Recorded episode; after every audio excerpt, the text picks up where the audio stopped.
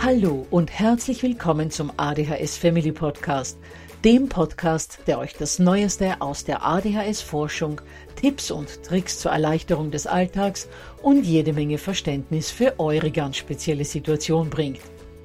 Ich bin im Übrigen Anna und war auch einmal eine verzweifelte Mama von einem betroffenen Kind.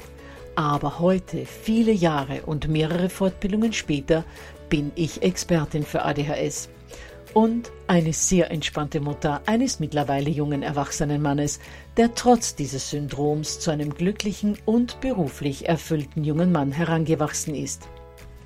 Ich möchte euch mit diesem Podcast genau dort zur Seite stehen, wo auch ich vor vielen Jahren Hilfe gebraucht hätte. Denn ich wünsche mir nichts mehr, als dass es euch auch gelingt, euer Kind in ein glückliches und erfolgreiches Erwachsenenleben zu begleiten. Bevor es aber mit der Episode losgeht, lasst mich noch auf zwei Dinge hinweisen. Punkt 1. Ich spreche in meinem Podcast immer nur von ADHS, weil das in der Fachwelt so üblich ist. Gemeint ist damit aber auch immer die verträumte Variante der ADS. Und Punkt 2.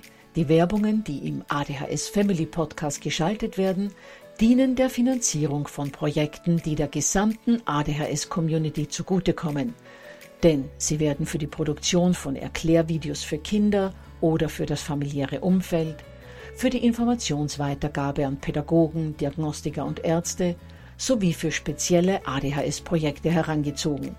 Mehr Informationen dazu findet ihr am Beginn von Podcast 128 bzw. in dem YouTube-Video, zu dem ich in den Shownotes verlinke.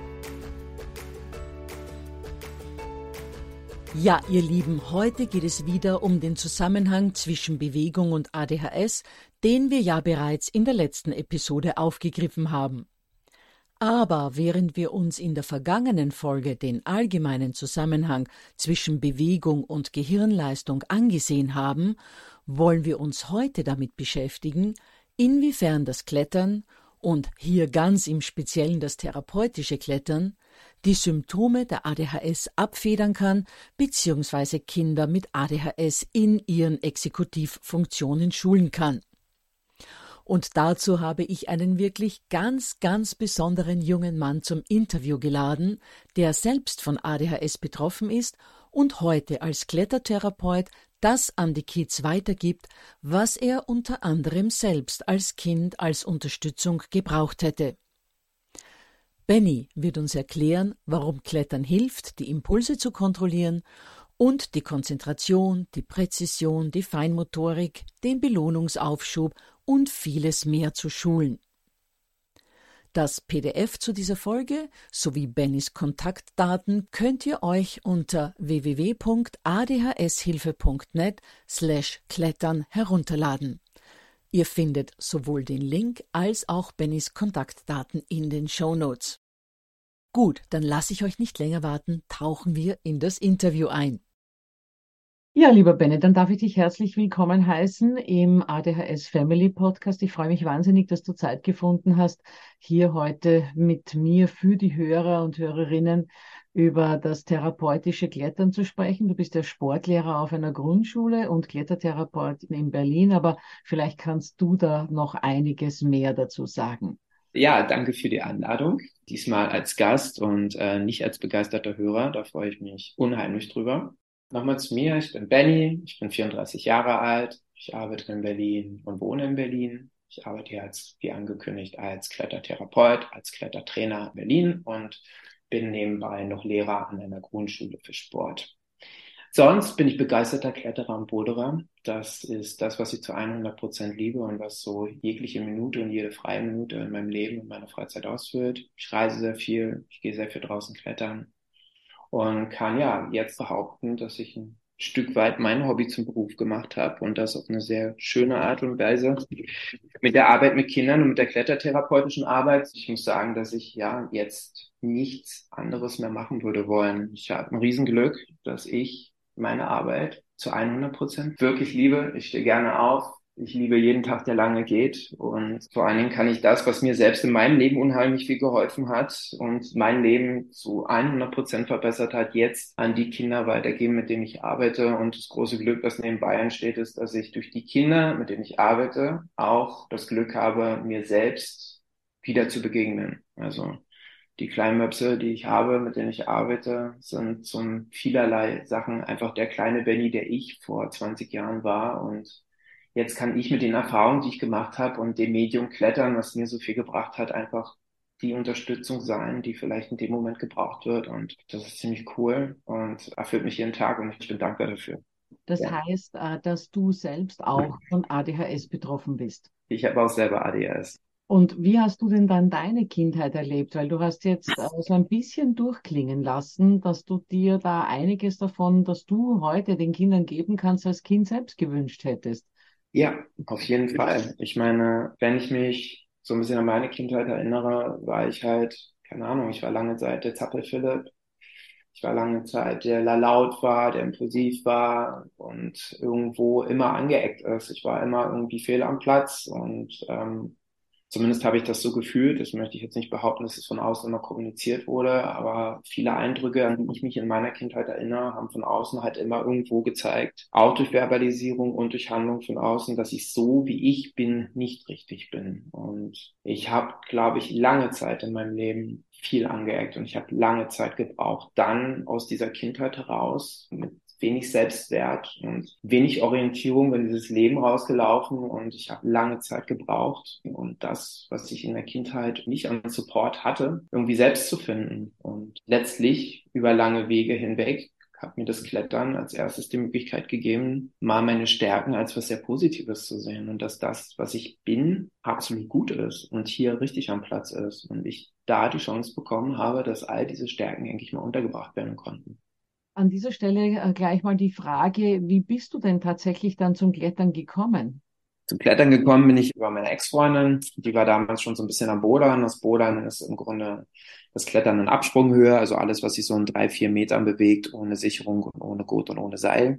Dann waren wir ab und zu mal zusammen bodern. Ich war dann relativ viel bodern, Stück für Stück, und habe dann mal irgendwie Interesse geäußert, auch mal Seil zu klettern. Hab dann zu meinem Geburtstag von meinen Freunden einen Gutschein bekommen für einen Top Rope Kurs. Top Rope ist im Grunde so der Einstieg ins Seilklettern. Habe diesen Kurs gemacht und war dann eigentlich mal darauf aus, mal so einen Urlaub danach auch zu gestalten und bin dann über Freunde oh, eingeladen worden. Hey, komm, komm noch mit uns nach Griechenland, nach Leonidio. Schönes, wunderbares Klettergebiet in Griechenland und ja, dann bin ich damit geflogen. Geplant waren drei Wochen.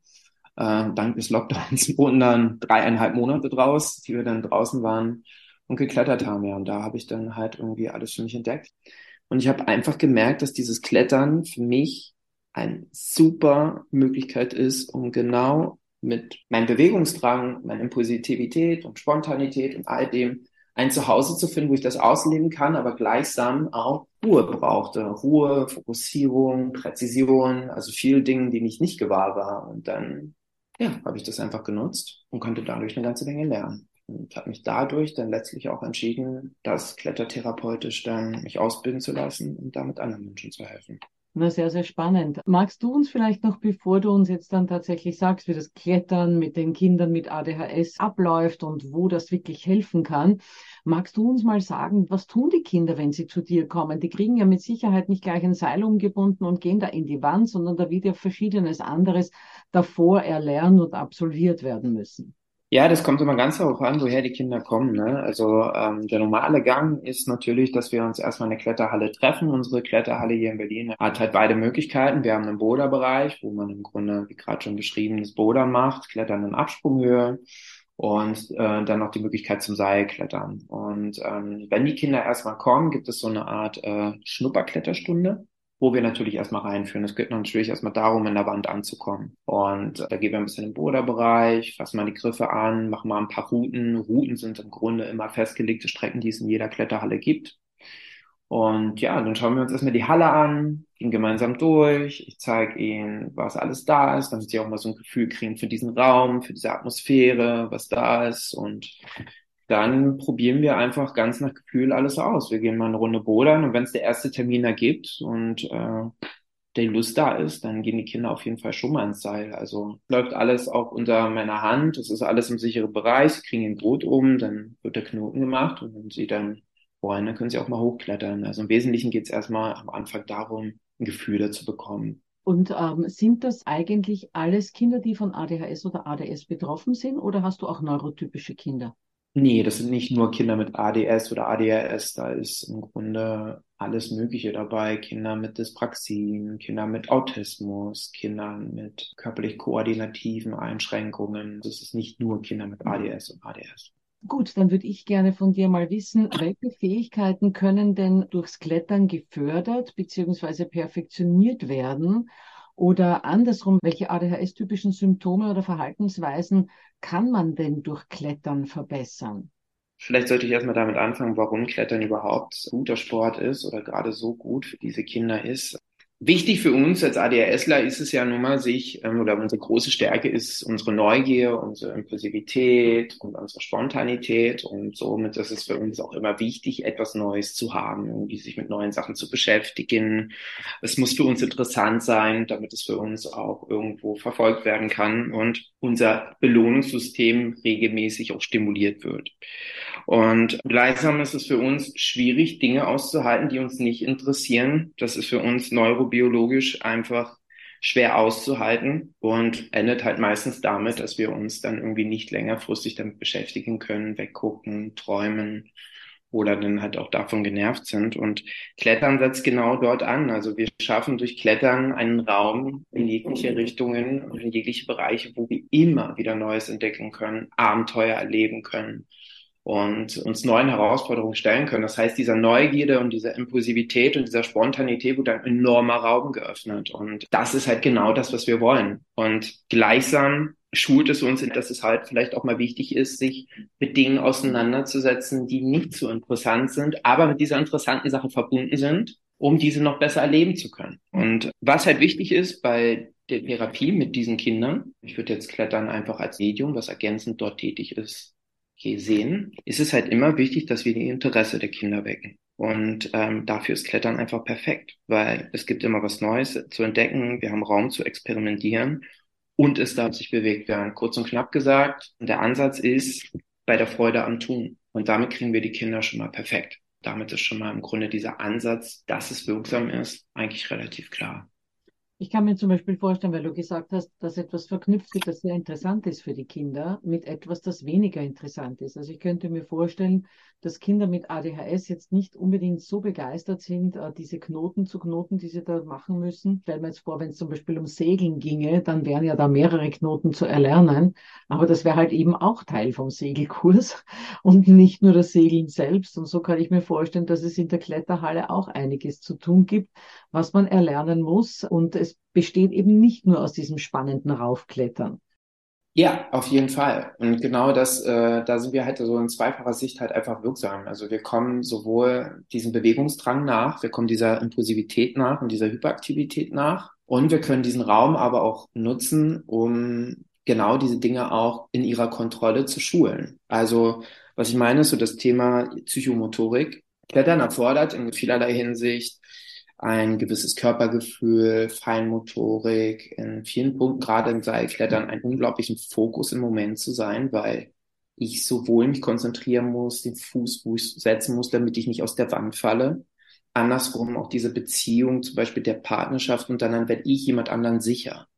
Dann muss ich einfach zu 100 Prozent konzentriert an diesem Sicherungsgerät sein, weil der andere sonst runterfällt. Und da ist auch wieder zum Beispiel dieses Thema drin, Verantwortung bekommen. Diese Kinder kriegen meistens nicht so eine Verantwortung. Ich meine, ich habe ein Leben in der Hand. Meiner Erfahrung nach, mir als ADS-Kind hat niemand irgendwie ein Leben anvertraut. Und da kriegen sie das. Du hast jetzt ein Leben in der Hand und äh, darfst das kontrollieren und da ist einfach ein Fokus da. Und genauso dieser Knoten. Der Knoten ist auch lebenserhaltend. Der ist relevant, da muss sich konzentriert werden. Aber gleichsam kann man sagen, okay, wenn wir den Knoten richtig machen, der Gurt richtig sitzt und du dich fokussierst beim Klettern, dann kommen wir heute mehr zum Klettern. Also man baut diese Stunden halt genauso auf und man muss halt dieser Belohnung nachkommen. Wir können klettern, wir können das machen, aber wir können nur klettern und wir können nur sicher klettern, wenn wir diese Sachen drauf haben. Und so. Muss ich da mal, sorry, wenn ich da reingrätsche, aber du hast gesagt, äh, diese Kinder haben ein Leben in der Hand. Aber ja. wenn, wenn, wenn ich das jetzt als Mama hören würde, die so einen Achtjährigen hat und dorthin ja. schicken würde, würde ich mir denken, oh Gott, ein ADHS-Kind sichert mein Kind, da schicke ich mein Kind nicht hin. Das wird wahrscheinlich irgendwie anders ablaufen, als wie es jetzt geklungen hat. Ja, ja, ja, nee, nee, nee. Also, also die kriegen jetzt nicht einfach das Sicherungsgerät in die Hand und dann sage ich, komm, hier halt mein Leben in der Hand, sondern es ist natürlich ein weiter Weg dorthin. Also das Erste, was in dieser klettertherapeutischen Arbeit oder generell im Klettersport passieren sollte, sind am wichtigsten Punkt diese sicherungsspezifischen Aspekte. Das heißt, bevor das Kind je ein Sicherungsgerät in der Hand hat oder überhaupt mal alleine da hochklettert, werden Knoten, Gurt und alle sicherheitsrelevanten Sachen erstmal konsequent eingeübt. So, das ist einfach ein Muss, damit wir frei an der Wand klettern können. Wir waren vorher mit mir klettern, ich habe sie gesichert und sie haben gemerkt, wie viel Spaß das Klettern macht. Dann ist diese Aussicht auf diesen Spaß ein Antrieb, genau diesen Weg mit mir zu gehen. Den Partnercheck zu machen, die Knoten zu kontrollieren und sich zu 100 Prozent zu konzentrieren. So ist halt das Unangenehme mit dem Angenehmen direkt verbunden.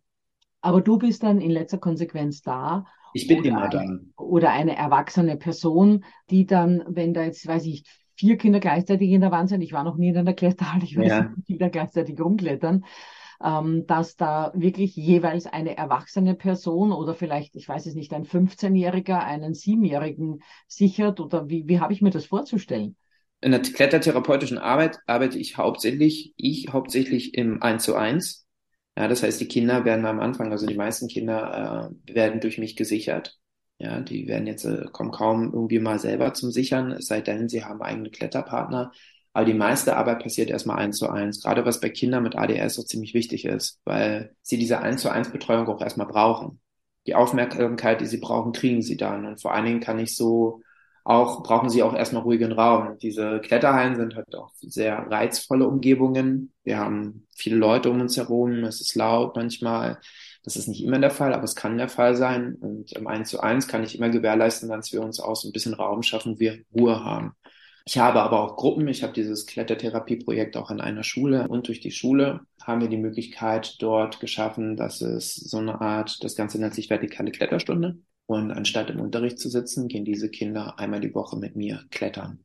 So als ergänzende Maßnahme. Da habe ich dann mal Gruppen und da wird explizit die ersten paar Termine immer wieder dieses Knoten, Go, Sicherung, Partnercheck kon immer konsequent geübt. Und erst wenn ich zu 100 Prozent sicher bin, dass das funktioniert, klettern sie und sichern sie alleine. Ich bin aber immer mit dabei, immer mit am Seil und bin ja auch ausgebildeter Klettertrainer, wodurch ich auch alle möglichen Aspekte genau betrachten kann. Das heißt, du, du näherst dich ja nicht so, wie wir bei deiner Vorstellung schon gehört haben, nur aus der therapeutischen Ecke, sondern du kannst ja wirklich selbst da hervorragend klettern.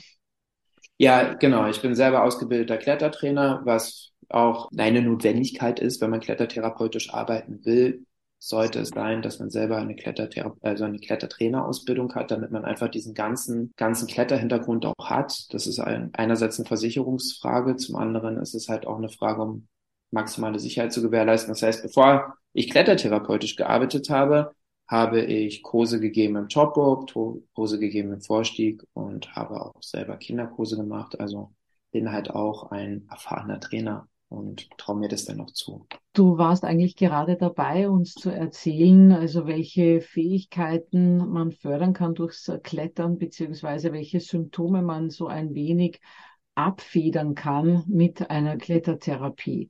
Wie ist das zum Beispiel mit der Impulskontrolle? Weil das ist ja so meistens der Aspekt in dieser ganzen ADHS-Thematik, der die meisten Probleme im Alltag bringt.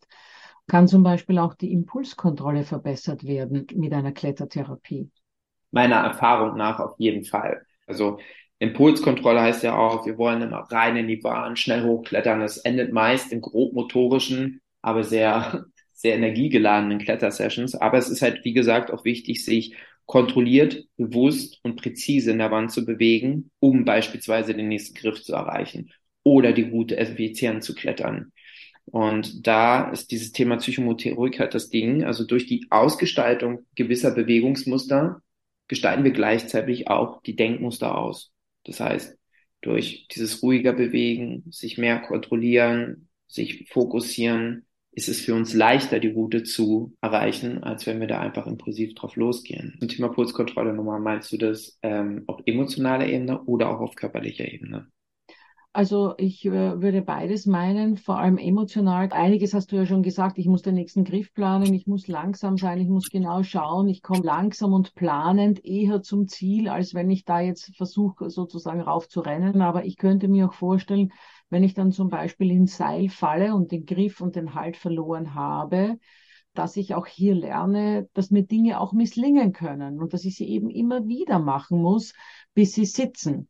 Und nachdem du mir jetzt gerade gesagt hast, dass das zunächst mal eine eins zu eins Situation ist, kann ich mir vorstellen, dass die Kinder dann auch relativ rasch lernen, ihren Frust darüber einigermaßen in den Griff zu kriegen, weil es nur du siehst. Was anderes wäre es eben, wenn unten 20 Kinder stehen und dem einen beim Klettern zuschauen und dann fällt er ins Seil und hat es nicht geschafft. Das wäre sehr schambesetzt für die meisten ADHSler. Aber in so einer 1 zu 1 Situation kann ich mir vorstellen, dass man diesen Frust lernt, besser hinzunehmen und dass man dann auch sich nicht mehr so sehr schämt, wenn es jemand anderer auch sieht, dass einem irgendetwas misslungen ist. So wie in jedem Sport, da ist überall misslingt ja irgendwo was. Da gehst du 100% konform mit dir. Und das kann ich sowohl für mich selber als Kletterer bestätigen, als auch für meine Kinder. Weil, also für mich zum Beispiel persönlich, in der vollen Wand, so, ich habe jetzt mein Projekt, ich habe ewig für die Route gebraucht, ich habe trainiert, ich habe geübt und dann kriegst du einen Performance-Druck, wenn andere Leute dabei sind. Was denken die jetzt über mich, wenn ich da reinfalle und muss ich da performen. Dann ich es meistens aber überhaupt nicht hin. Und ich kann dann vor allen Dingen auch nicht damit umgehen, wenn ich es nicht geschafft habe. Also zumindest war das immer so der Fall. Und bei den Kindern ist es meistens auch so. Ich habe es beobachtet, dass ich, wenn ich mit den Kindern in der Gruppe geklettert habe oder nicht in der Gruppe, sondern mit ihnen vor anderen Kindern, da war dann viel Hemmung da. So, weil dann vor anderen zu scheitern und ähm, das nicht hinzubekommen, das wollten sie sich nicht geben, weil sie das ja, denke ich, auch oft, also meiner Erfahrung nach auch mit mir selber oft im Leben erfahren, du bist nicht richtig und du schaffst das nicht. Und dabei steckt da so viel drin. Und bist du mit denen alleine, dann geht das ziemlich gut. So, aber am Anfang mit diesem Frust umgehen zu können und auch mit Scheitern umzugehen zu können, da ist die große Herausforderung, weil wenn man frustriert in eine Wand reingeht oder frustriert in die Route reingeht, dann hat man keine Chance. Ich sage immer so, die Wand ist wie ein Spiegel. Wenn ich da frustriert reingehe mit, ja, ich muss das jetzt irgendwie schaffen, ich muss die Route jetzt durchsteigen, fliegt man zu 90 Prozent der Fälle eigentlich wieder rückwärts raus. Und da ist es wichtig, dass man sich hinsetzt und sich auch mal eingesteht, okay, heute ist nicht mein Tag, heute ist nicht gut. Ist auch okay, wenn ich das jetzt mal nicht durchsteige, ich gehe einfach rein und im besten Fall lerne ich was und ich habe einfach Spaß. Und das ist der wichtigste Faktor, auf den man wieder immer wieder zurückgreifen muss. Warum gehe ich da rein? Ich will Spaß haben. So. Da geht man die Gedankenmuster nochmal durch. Was habe ich gerade gedacht? Was habe ich gefühlt? Was kann ich da vielleicht dran ändern, damit es besser geht? Und dann probiere ich aus und gehe rein. Und ähm, genau das Gleiche versuche ich auch mit den Kindern zu machen. Wenn die da reingehen und rausfallen und frustriert sind, dann sprechen wir darüber. Das ist einer der wichtigsten Punkte. Okay, was hast du denn gedacht? Was hast du denn gefühlt gerade? Was war in dir los an der Stelle, wo du rausgeflogen bist? Und wenn man das zusammen so ein bisschen ADS-Kinder sind meist auch super reflektiert und, und, wissen eigentlich über ihr Innenleben extrem gut Bescheid. Das ist krass, was sie von sich geben können und wie tiefgehend diese Einsichten und Reflexionen sind. Da braucht man eigentlich bloß noch so ein bisschen exploratorisch mit dran arbeiten und dann kommt man auf den Punkt und sagt, ja, vielleicht ändern wir das jetzt mal. Wenn du an der Stelle bist, denk doch mal das Denkmuster anders oder man findet gemeinsam eine Lösung, geht rein und probiert aus und das ist das Coole am Klettern. Wir können gleichsam schnell Erfolgserlebnisse generieren, aber auch manchmal das so ein bisschen strecken. Dieser Belohnungsaufschub, das ist ja auch ein Riesenpunkt für uns, zumindest aus meiner Sicht. So. Da wollte ich gerade drauf zurückkommen, aber lass mich davor noch etwas fragen, Benny. Ja. Das heißt, ich glaube, ich habe jetzt erst, äh, als du das erzählt hast, äh, diesen Unterschied zwischen einem reinen Klettertraining und einer Klettertherapie erfasst, denn ein Klettertrainer würde einfach sagen, ja, schau, der Griff war vielleicht nicht günstig, äh, das nächste Mal greif weiter links oder rechts.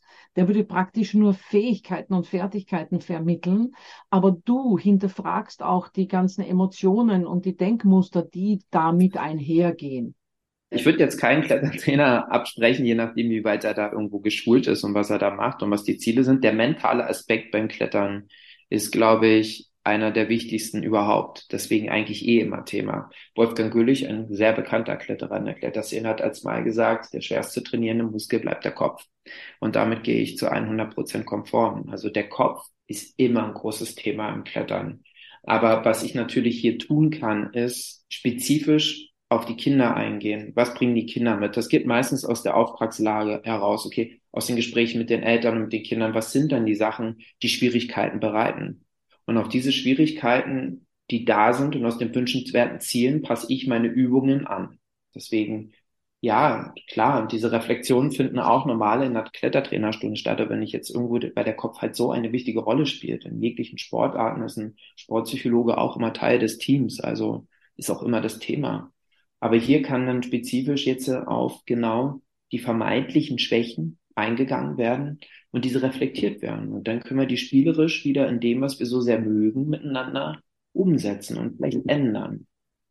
Jetzt frage ich mich gerade, wir haben jetzt immer noch nicht das den Belohnungsaufschub besprochen, ich vergesse es nicht, ich frage dich schon noch dazu. Aber ich frage mich jetzt gerade, wie sich diese erworbenen Fähigkeiten und Fertigkeiten, zum Beispiel mit Frust umzugehen, wenn ich aus der Wand falle, wie, wenn ich dann lerne, mit diesem Frust umzugehen, wie das sich dann auf Alltagssituationen übertragen lässt. Kann ich dann auch mit dem Frust besser umgehen, wenn ich bei den Hausaufgaben mich 27 Mal verrechne und 28 Mal wieder das Ergebnis ausradieren muss? Oder lässt sich dieser, dieser Transfer, ist er nicht vollziehbar?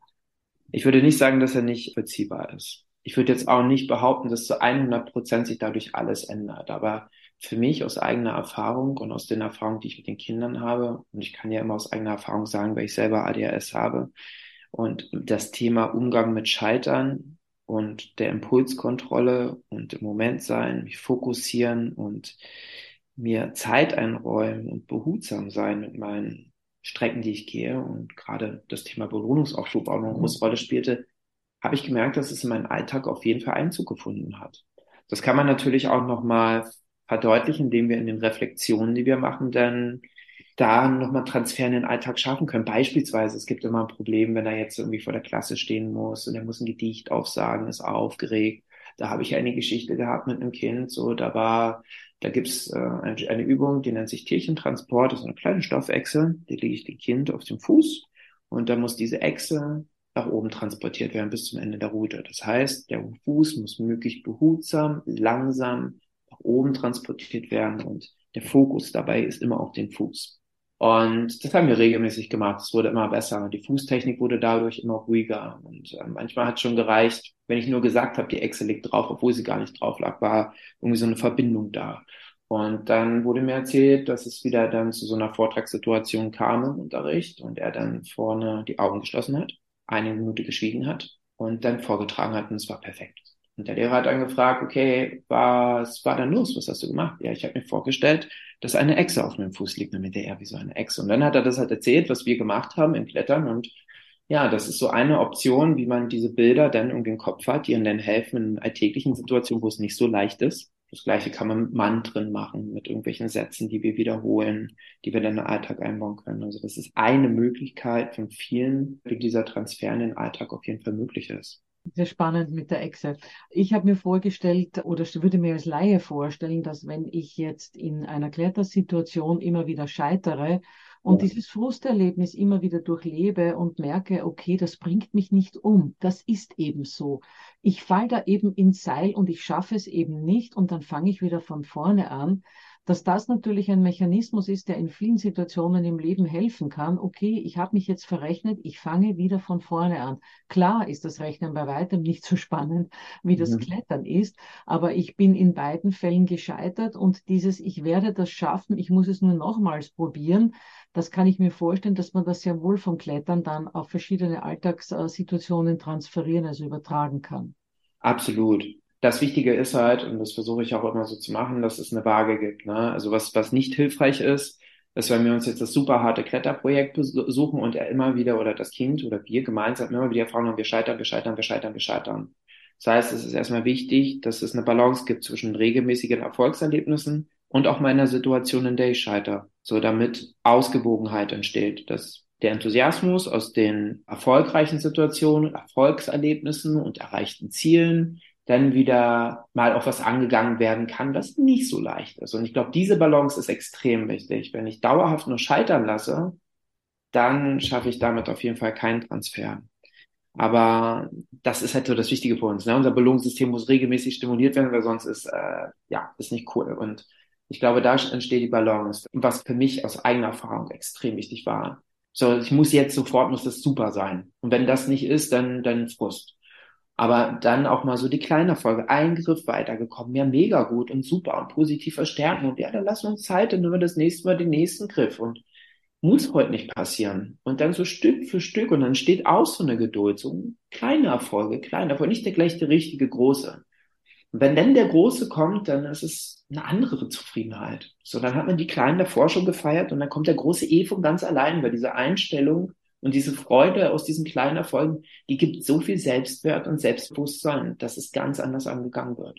Das heißt, die Fähigkeit äh, zum Belohnungsaufschub, jetzt sind wir endlich dort, wird insofern trainiert, als es den Kindern einfach nicht von Anfang an gelingen wird, am höchsten Punkt oder am allerrechtesten Punkt oder wo auch immer sie hin müssen, hinzukommen, weil die Route wahrscheinlich immer schwerer wird und sie einfach von Mal zu Mal ein Stückchen weiterkommen und so lernen, okay, ich schaffe immer nur ein kleines Stück, aber die riesengroße Belohnung, nämlich die ganze Wand zu schaffen, da muss ich einfach noch ein bisschen warten. So sieht's aus. Es ist halt einfach, also ich kann ja nicht äh, von 0 auf 100 den und den Grad klettern. Es braucht halt einfach ein wenig Arbeit und Geduld und wir müssen uns so Stück für Stück, es gibt natürlich die Ausnahmen. Es gibt die Ausnahmen, die kommen rein, die sind einfach so sportlich, die schaffen dann, aber auch da kann man nach oben ausbauen. Zum Glück gibt es Klettern relativ viel Luft nach oben, um immer wieder eine Herausforderung zu generieren. Aber ja, es ist so, man muss sich in der Geduld üben, man muss Arbeit reinstecken und man muss auch akzeptieren, dass es beispielsweise mal Tage gibt, an denen es einfach nicht geht. Es ist ein schlechter Tag, den muss ich hinnehmen. Aber das Ego schreit und der Kopf schreit, das kann nicht sein. Und wie kannst du nur, jetzt hast du so viel Energie und Arbeit reingesteckt. Und es, selbst wenn du regelmäßig trainierst und für die Route alles machst, dann gibt's halt einfach den einen Tag, an dem es nicht klappt. Und den noch zu akzeptieren und trotzdem zu sagen und dankbar zu sein und sagen, ja, okay, gut, dann ist es heute nicht der Fall. Und da mache ich es halt das nächste Mal. Also ja, man lernt halt wirklich, dass Belohnung nicht sofort stattfindet und hier und jetzt aus dem Nichts, sondern ich muss dafür was tun und manchmal muss ich dafür auch warten. Und ich meine, für mich steckte da und steckt aktuell immer noch einer der größten Schwierigkeiten. Ich habe damit lange zu tun gehabt, weil nicht mit Belohnungsschub, Aufschub umgehen zu können, hindert einen in der eigenen Entwicklung meiner Meinung nach extrem. Und das ist halt einfach, was ich bei mir beobachten konnte, weil sobald ich nicht das gekriegt habe, was ich wollte, ja, war ich frustriert und habe durch Unlust einfach abgebrochen. Und das ist auch okay. Ich meine, ich habe das in meinem Studium gemerkt. Für mich waren Studienwege extrem äh, anstrengend und ich habe auch zwei abgebrochen, weil ich einfach, ich habe es einfach nicht durchgehalten. Und ähm, habe aber durchs Klettern gelernt, okay, zu sagen, okay, ich brauche einfach ein wenig Zeit und die Belohnung kommt vielleicht erst später. Und wenn ich das im Klettern aber erreiche, dann ist es vielleicht auch manchmal leichter mit so Sätzen umgehen zu müssen wie, ja, warum muss ich dann heute Mathe machen, damit du später mal einen guten Beruf kriegst? Das ist für Kinder mit ADHS einfach nicht greifbar. Warum? Warum muss ich jetzt Mathe machen, um später einen guten Beruf zu bekommen? So, und manchmal macht es für mich auf jeden Fall und mit der Beobachtung der Kinder auch einfach leichter, sich auch mal Zeit zu lassen mit dem Weg, den man geht. Dass es auch okay ist, mal mehr Arbeit reinzustecken. Genau, ja, und du hast ja auch erzählt, wir haben uns ja vorher schon kurz unterhalten, dass bei dir auch äh, sogenannte Klettertagebücher geführt werden. Und ich könnte mir vorstellen, dass die Kids daran dann ihren Fortschritt sehen, weil oft merkt man sich ja gar nicht. Am, am Anfang konnte ich nichts und jetzt kann ich doch schon so viel. Aber es geht eben so langsam, dass man den Fortschritt gar nicht merkt. Und ich kann mir vorstellen, in so einem Klettertagebuch kann man dann nachlesen, wo man eigentlich noch vor zwei Monaten gestanden ist. Oder was steht in diesen Klettertagebüchern drin? Die Kinder schreiben dort rein, welche Emotionen hatte ich an diesem Tag, welche Gedanken haben waren an diesem Tag. Was hat mich gehindert, vielleicht diese Bewegung auszuführen? Was hat mich gehindert, die Route durchzusteigen? Welche Probleme hatte ich heute? Welche Schwierigkeiten hatte ich heute? Und wir versuchen während der Kletterstunde dann gemeinsam andere Gedankenmuster zu integrieren, andere Bewegungen, vielleicht eine andere Einstellung zu generieren, einfach Mantren. Als beim letzten Mal meinst du jetzt, oder wie? Als beim letzten Mal oder auch innerhalb der Stunde. Wir können auch sagen, wir machen am Anfang der Stunde, wenn da irgendwelche Ängste sind oder irgendwelcher Druck da ist, dann gucken wir, okay, warum ist der da? Was sind unsere Gedanken heute und was können wir jetzt ändern? So, und dann ändern wir das und dann wird es vielleicht erfolgreicher, wir schaffen das. Und dann schreiben wir das auf. So und so. Und weil ich mir mehr Zeit genommen habe, weil ich mich konzentriert habe oder weil ich mehr in meinem Bauch war. All so eine Sachen schreiben wir auf. Und dann gucken wir, was dabei rausgekommen ist. Im Idealfall ist es besser gelaufen. Im Idealfall habe ich die Sache erreicht, die ich vorher nicht erreichen konnte. Und so haben die Kinder die Möglichkeit, durch dieses Klettertagebuch regelmäßig zu schauen, okay, Vielleicht war ja die Situation schon mal da. Okay, wie bin ich damit umgegangen? Ah, ich habe sie schon mal geschafft. Ich habe schon mal, ich bin schon mal durchgekommen. Also brauche ich schon mal keine Angst haben, hier heute zu scheitern. Ich habe es schon mal geschafft. Jetzt muss ich nur gucken, was habe ich getan? Und dann machen wir es heute wieder. Und gleichsam hat man ja eigentlich so eine Dokumentation über Erfolgserlebnisse oder wie bin ich auch umgegangen, wenn ich nicht erfolgreich war. Das heißt, ins Klettertagebuch kommen sowohl äh, Probleme, die ich hatte, aber auch Erfolge und wie ich denke, dass ich dorthin gelangt bin zu diesem Erfolg. Genau. Ja, Benny, alles hochspannend. Äh, dann hätte ich eigentlich noch zwei Fragen. Das eine wäre, ähm, welche Voraussetzungen man zum Klettern mitbringen muss. Und das zweite ist dann, wie du dann eigentlich so die Stunde gestaltest. Ja, was muss man mitbringen? Wichtig für mich ist, damit diese Arbeit auch äh, für mich funktioniert und auch für das, äh, für das Kind funktioniert, ist halt immer, dass ein gewisser Funke da ist. Also, dass wenn wir diese Schnupperstunde haben, dass da ein Funke da ist, okay, es ist Interesse da und es hat Bock zu klettern, weil ich glaube, das ist das Allerwichtigste. Dass das Kind Spaß hat und dass es sich mit was beschäftigen darf, was auf jeden Fall ihm liegt und auf was es Lust hat. So, die Freude am Tun ist da der wichtige Punkt.